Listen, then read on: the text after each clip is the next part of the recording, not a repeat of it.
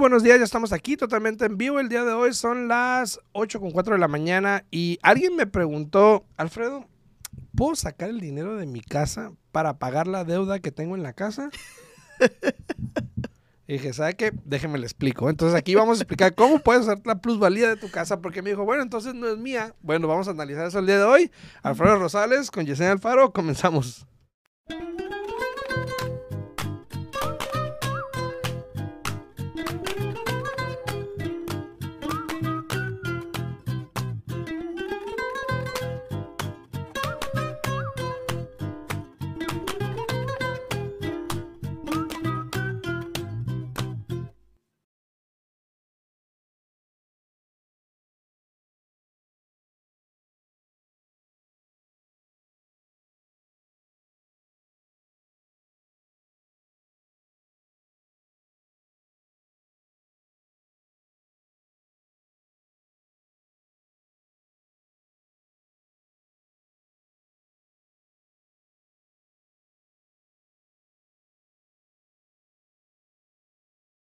Este, renovar la registración de tu carro, ¿no? Ajá, sí. Pero ahorita te están pidiendo que si quieres donar para, para la construcción aquí de Las Vegas. Y me quedo yo, ¿te imaginas? Si así tenemos construcción, para cualquier lado que tú miras de construcción, ahora si podemos a donar más, olvídate. Imagínate.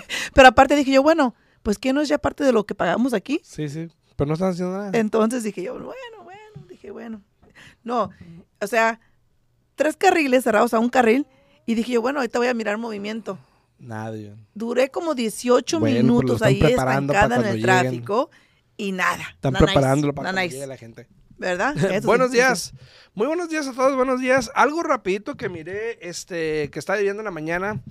Eh, miré una nota que decía que el, el inventario está como el 50% en déficit, en negativo. Negativo. En negativo, se hace que Deficiencia. fa- falta el 50% de propiedades a la venta de un mercado normal.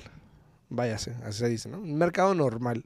Y, y se preguntarán hoy en día, ¿qué es un mercado normal? Bueno, o sea, para un mercado saludable, con suficientes casas, donde, Exacto. donde hay una demanda O sea, que sea- normal y cosas así. Y que sea por medio, o sea, que no sea ni un mercado de vendedores, pero tampoco de compradores, ¿no? Sí, entonces dije, ay, el 50, bueno, casi el 50%, y, y luego me puse a pensar, dije, bueno, pues sí, tiene sentido. Sí. Eh, varias cosas que están pasando, obviamente el interés es una, la otra es pues la gente que refinanció y todas esas cosas, pero bueno, esperemos que se, se solucione, ¿no? Pronto, pronto. A ver, pronto. a ver, a mí, a- sí hay mucha construcción en este momento, hay muchas propiedades nuevas que están este, haciendo aquí, pero este, al final del día, eh, y no sé, ¿eso que acabo de sacar aquí es local aquí en Las Vegas o es nacional? Nacional, ok. Entonces, este, sí, este, esperemos a ver qué es lo que pasa. Eh, si hay una deficiencia de casi el 50%, la pregunta sería, ¿hay una deficiencia o estamos overpopulated? No, no, no, no. Es, es, es deficiencia porque no hay más propiedades en el mercado como normalmente habría por la cuestión de que la gente pues no está teniendo que mudarse o no está No optando por mudarse, No exacto. están Entonces vendiendo. no hay tantas casas en el mercado y eso es lo que está causando que el inventario siga bajando. Bajando. Mira, a, allá a desde, niveles históricos. ¿no? desde, desde, donde, desde allá de tu rancho. Buenos días, Lisandro. Buenos días. Buenos días desde Chicalón. Saludos allá a Mexicali. ¿Qué tal el calorcito ahorita de Mexicali? Uf, Sí. Imagínate. Oye, también la carreta acá también, ¿eh? Sí, sí. Ya, ya uno sale, uno sale de la casa y de un cuarto, ¿no? Porque nomás prendes un mini split. Porque no puedes emplear toda la casa, pues está bien caro. Sí. yo, yo sé, yo sé. no, no, si de sé. por sí, si de por sí se queja uno aquí de calor aquí en Las Vegas, Sí. pero allá está peor. Yo siempre he dicho que los que viven bien en Mexicali son los que trabajan en la comisión de la luz. Porque como no pagan luz, Ah, ¿No? no. ah, Entonces, mira tú. entonces Pero es- me y imagino es el que- gasto más grande que tienes en una casa. Pero me imagino que les dan un límite también, ¿no? Un cap de cuánto pueden Pues me gastar, imagino, ¿no? Pero Me pues imagino. igual, pues ya sabes, ¿no? Pero no sé, porque yo tengo, y ya ves que en la comisión nomás se entra con palancas, ¿no? Entonces yo tengo varios primos que trabajan en la comisión. Y pues Suertudos para los primos. Sí, sí, sí. Saludos, saludos. saludos. primos, saludos. saludos. Gracias a un primo que tuvo mucho tiempo, entonces ahí empezó ¿Verdad? a meter a toda la familia. Un primo metió todo. No, oye, ahora ahí todos los, todos los rosales corren ahí el lugar, Sí, no el changarro ahí. Sí, sí, ahorita van a estar todos ahí. sí, sí, sí. Este, saludos a todos los que están ahí en redes sociales. A ver, vamos a hablar de la plusvalía. Eh, el otro día tuve una llamada. Ay, perdón, espérame, espérame, espérame. Atención, atención. Bueno, en lo que en lo que regreso ahorita aquí, este Alfredito, rapidito, yo quería pa- a comunicarles algo, ¿no? No sé si recuerdan todas las personas, este, que, que creo que fue hace que Alfredo como cuatro meses cuando pasó el problema de Silicon Valley del banco. Sí, creo que fue hace como unos cuatro meses o, o- o más, porque el tiempo se va, Ah, se va vine, vine. aquí volando, ¿no? Pero este, el problema que tuvo Silicon Valley, donde cerraron sus puertas, no tenían suficiente dinero para pagar todo el dinero para las personas que tenían cuenta de banco ahí. Entonces, se las voy a hacer rapidito y facilito, ¿no?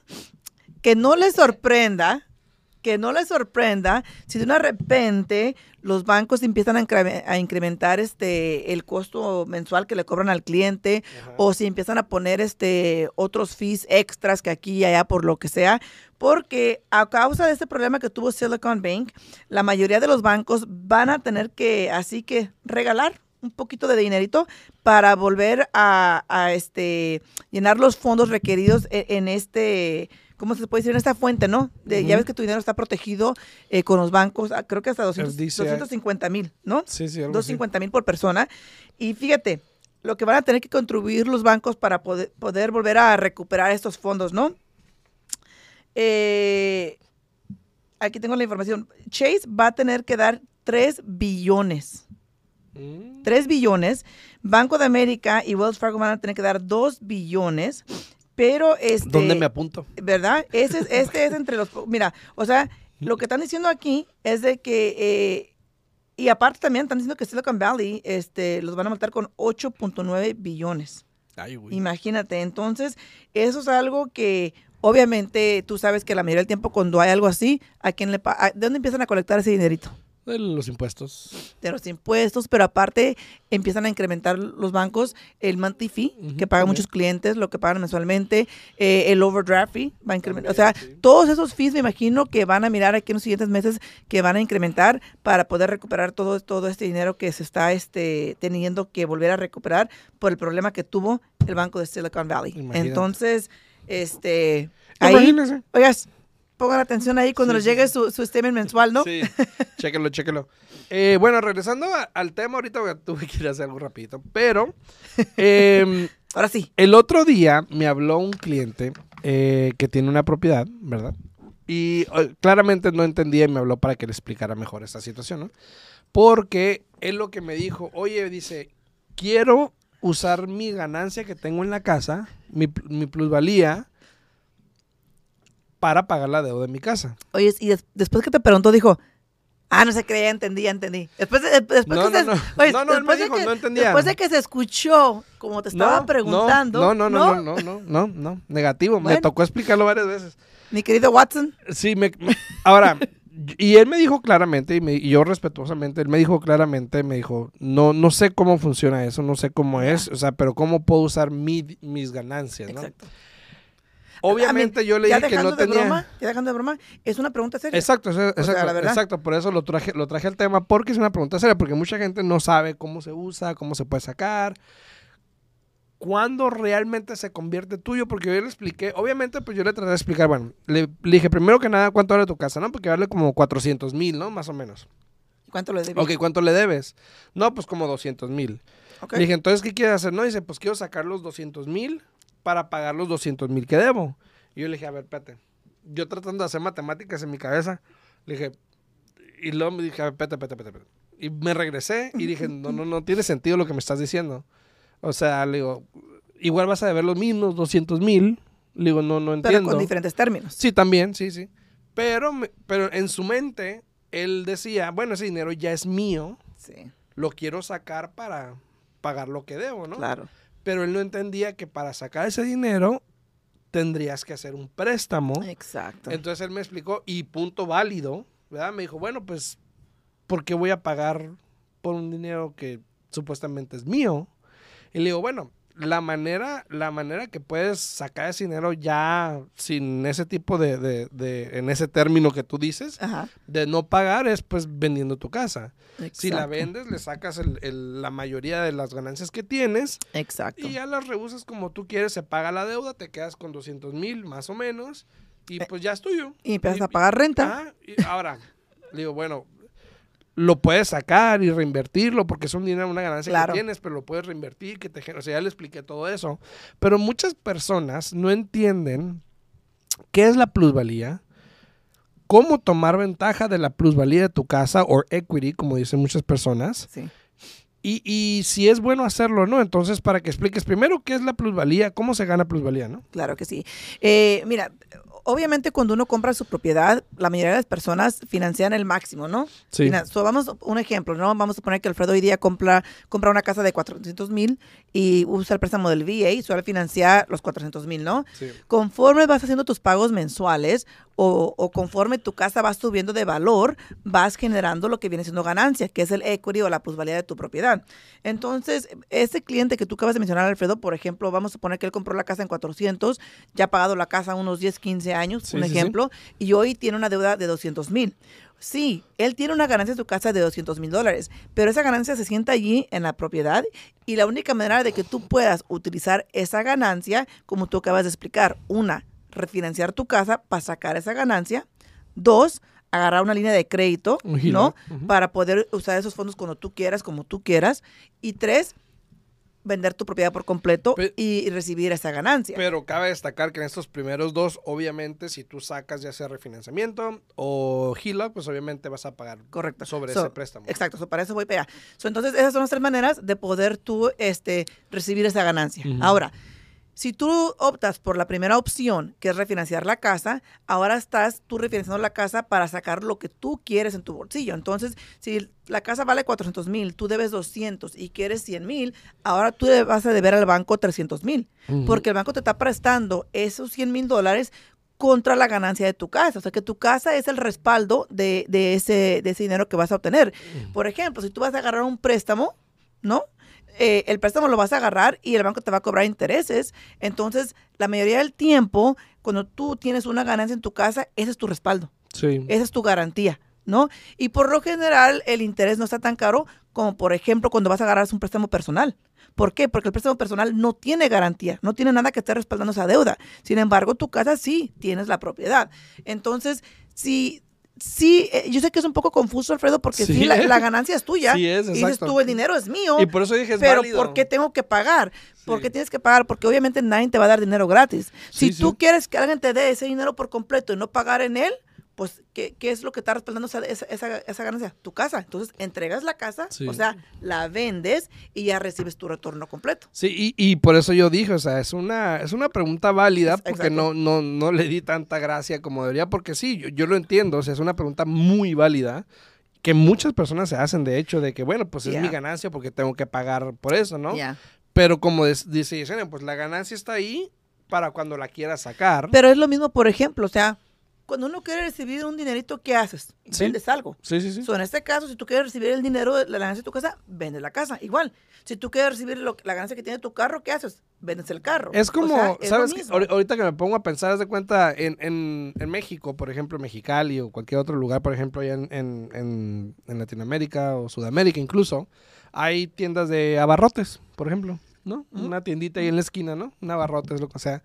Eh, la gente va y compra, tú vendiste 200 pesos en el día, por ejemplo, y ya es ganancia de tu negocio. Entonces ahora depende de ti si reinviertes ese dinero, los 200, en comprar más artículos para vender y ganar más, ¿no? Exacto. Entonces, es de, esa manera, de alguna manera es parecido donde tu casa está generándote dinero y ya tú sabrás si vendes el abarrote, si le sacas todo lo que le pudiste ganar o si ese dinero que está generándote Claro. lo reinviertes para generar más, Claro, ¿no? claro. Y es como todo, es como todo en la vida. Por ejemplo, yo sé que ahora sí que cambiando completamente del tema de lo que estamos hablando, pero por ejemplo, ayer me habló una clienta, ¿no?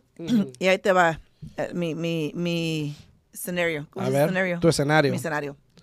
Tengo un cliente, es una pareja tan, tan legalmente casados y, y yo califiqué al señor para comprar una propiedad porque la señora desafortunadamente no tiene seguro social en este momento. Ok. ¿No? Entonces, eh, o sea, yo sé que los clientes hoy en día se quieren poner creativos, pero eh, No. hay que mirar las cosas bien como son. Y yo califiqué a este cliente para que comprara una casa. Él está comprando casa en California, ¿no? Ok. Y nada más califica para 400 mil. Imagínate tú. Lo calificamos para 400 mil y no han encontrado nada. Ok. Entonces me dice, me habla la esposa, ¿no? Y me dice, oiga, este, quiero mirar si me puede agregar a mí al préstamo porque pues yo también gano ingreso, bla, bla, bla. Dije, ok, perfecto. Le dije, yo esa cliente ya la conozco desde hace años. Ok. Porque ella antes vivía aquí en, en Las Vegas y yo le ayudé a la familia de ella a comprar propiedades, ¿no? Entonces me dice, bueno, lo que pasa es de que, eh, y y yo realmente no creo esto, pero bueno, cada quien, ¿no? Me dice, no, lo que pasa es que yo tengo un seguro que yo me inventé hace mucho tiempo y ese yo lo he usado para comprar casas, yo lo he usado para comprar carros, yo tengo crédito buenísimo, 800 con ese, ese, ese este, Seguro. seguro, eh, puedo comprar con el seguro este, pues tengo buen crédito. Le dije, ajá. Le dije, ¿y cuando haces tus taxes, cómo los haces? Pues, ¿cómo, que cómo los hago? Pues voy con una persona así. Le digo, pero ¿cómo? Porque trabaja por su propia cuenta. Sí. Le digo, cuando tú haces tus impuestos, ¿declaras ese seguro chueco? No, pues yo tengo un número ITIN, ¿ok? Entonces, en este caso, ¿cómo vas a comprar una casa con un seguro y tener el ingreso con un ITIN? Ajá. O sea, no, no, no, o sea, al contrario, te vas a meter en problemas, o sea, Sí. no da, ¿no? Dice, bueno, entonces con el ITIN. Le dije, ok. Con el ITIN eh, tienen eh, ciertos requerimientos, Sí. el interés es mucho más alto, ¿no? Entonces le dije, realmente no, le benefi- no te beneficia porque vas a calificar para menos agregándote al préstamo comprando con el ITIN que compre tu esposo él solo, ¿no? Y más que nada porque tú sabes que cuando una persona trabaja por su propia cuenta, tienes que agarrar un por medio del ingreso de los últimos dos años. Ujú. Y le dije, estoy mirando aquí sus taxes, en el 2021 nada más reclamó como 6 mil dólares. Dice, pues sí, oye, dice, pues es que si reclamo los, los, los 1.500 que gano por semana, pues el IRS quiere que pague mucho dinero. Y me puse a pensar, yo dije, bueno, dije yo, dije, sí, yo entiendo, le dije, pero, ¿y uno qué? Por ejemplo, yo, yo trabajo también igual de duro que Sí. cualquier otra persona y a mí me quitan impuestos de cada talón de cheque. Entonces, ¿tú por qué crees que porque trabajas por tu propia cuenta, crees que tienes este más este ventaja y no tener que pagar? O sea, ¿tú de qué de qué dicha gozas que piensas que no tienes que pagar impuestos, pero yo sí? Pues sabe. No, te pregunto, o sea, A mí- ah, pues no, no. Pues no te sabría y decir. o yo, sea, me, porque y yo me quedé pensando tú, de que tú yo sabes que yo pago más que tú. no, no, yo- no, pagamos eh, bueno, pagamos demasiado. y, y yo me quedé dije, bueno, este, o sea, como decimos en inglés, you can't have your cake and eat it too. No, ya, o sea, ya. no quiere declarar el ingreso actual porque no quiere pagar tantos impuestos. Claro. Pero ahora en el momento que quiere calificar para comprar casa, le afecta porque obviamente no demuestra el ingreso que tiene. Y lamentablemente, uno de los peores errores de dueños de negocio o independientes es al momento de querer calificar para una casa que automáticamente se descalifican por el hecho de que hicieron los impuestos, mm, voy a decir mal, ¿Sí? porque pues no querían pagar impuestos. Entonces, em, Exactamente. yo cuando voy a lugares, yo soy, ya sabes, ¿no? Yo soy gracioso. Entonces cuando, cuando voy a lugares y este, y me dicen, ay, este, nomás agarramos efectivo. Le dije, ah, claro, here, tax evasion. Toma. Le dije, ay, yo sé, yo sé Pero por qué. si tú te fijas, hay, hay más y más locales o lugares que se están haciendo así, que Sí. solamente quieren tomar efectivo. ¿Y por qué hacen eso? Porque obviamente si tú pagas con una tarjeta de crédito y usan el sistema, ahí queda grabada esa transacción. Sí. Y por X motivo la tienen que reportar al IRS. Sin embargo, si tú pagas efectivo, pues realmente, bueno, ahora, la- ahora este mes las ganancias no estuvieron tan buenas. ¿no? Sí, exacto, O sea, porque no, no se registra tanto. Pero igual te digo, para todas las personas que igual son independientes y hacen impuestos como independientes, igual hay maneras para que no paguen tantos Sí. impuestos. Entonces, eh, hablen con una persona calificada, mm, porque obviamente las personas que preparan impuestos nada más así, y no estoy descalificándolas, obvio, pero no es lo mismo un preparador de impuestos a un CPA. Mira, te voy a ser honesto, honesta, Alfredo. Hay la mayoría de las per- personas que te hacen los impuestos, eh, a lo que yo he visto, es de que más que nada ellos quieren lograr que no te toque pagar o que no te toque pagar tanto. Sí. ¿Y por qué? Para que tú digas, mira, ay, este qué bueno es, voy a seguir viniendo aquí. Sí. Al final del día, tú como cliente, si tus impuestos se hacen correctamente, a cualquier lugar que tú vayas, tu retorno o lo que tienes que pagar sería lo mismo. Exacto. Lo único que cambia, honestamente, es la cuota que cobra esa compañía por prepararte los impuestos a ti. Y, y también el que sabe hacerlos y el que no. Eh, por eso te digo. También, o sea, va No, a variar, va a variar. Pero por eso te digo, si los hacen correctamente. Ah, claro, A sí, cualquier lugar que tú vayas. Este, Y también hay muchas personas que ganan dependiendo de, se cobran dependiendo cuánto tú, Tú recibas. recibes, Entonces a veces tratan de que tú recibas más para ellos ganar más. Y al final del día, ¿qué crees? Si hay un problema con tu impuesto, el problema cae sobre ti como el cliente, no, como, no contra la persona que te preparó los impuestos. Sí. ¿Por qué? Porque ellos te lo preparan, te lo dan para que tú lo analices, tú lo apruebas y lo firmas y ya se manda al IRS.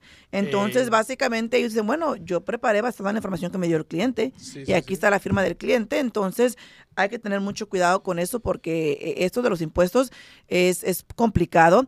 Y para los que son dueños de negocio que eh, hicieron extensión, ya estamos a la vuelta de la esquina. Ahora para octubre es cuando ya tienen que finalizar los impuestos. Entonces, todavía están en buen momento de que si quieren comprar casa, que hablen con su prestamista para que analicen los impuestos del año anterior y que los repasen con ustedes para que sepan realmente qué ingresos re- declararon, qué pérdidas declararon, para asegurarse que para ahora para este año o ahora para este octubre, que se finaliza ya para personas que trabajan por su propia cuenta, los hagan de una manera correcta y Sí, que no yo- tengan problemas. Yo ya voluntariamente los hice. Y de nuevo, ya entramos, ya, entra- ya entramos de nuevo a la etapa donde de nuevo tenemos que, desde que COVID pasó, no tenemos que verificar los impuestos porque el IRS estaba despacio, lo que tú quieras, pero ya si tú trabajas por tu propia cuenta, ya de nuevo los prestamistas tenemos, tenemos que mandar pedir los, los transcriptos directamente del IRS. Ah. Entonces ya de eso tenemos que como un mes que eso salió, de regresó, entonces hay que tener mucho cuidado con eso, hay que preparar los impuestos correctos si es que realmente el objetivo de ustedes es comprar casa. Así es. Entonces, para todas las personas que están ahí en redes sociales, gracias por andar por ahí. Eh, no olviden de comentar a Ivana. Saludos ahí, saludos Buenos para días, Ivana. buenos días. No olviden comentar ahí en el, en el video para saber quién anda por ahí, saludarlos. Eh, también no olviden darle like al video, compartirlo, se les agradece muchísimo. Ahorita que, Pero, ahorita que estaba saliendo Ivana, ayer estaba una prima mía, trabaja, eh, vive en Sacramento, pero trabaja más para el lado de, como de San José, que está Ajá. Obviamente el clima mucho más bonito, ¿no? Y dice, no, pues en estos días como que nos dan ganas de salir del trabajo para regresar a la casa porque es como regresar al infierno por el Ay, calorón que está haciendo en Sacramento. se pasan, se pasan.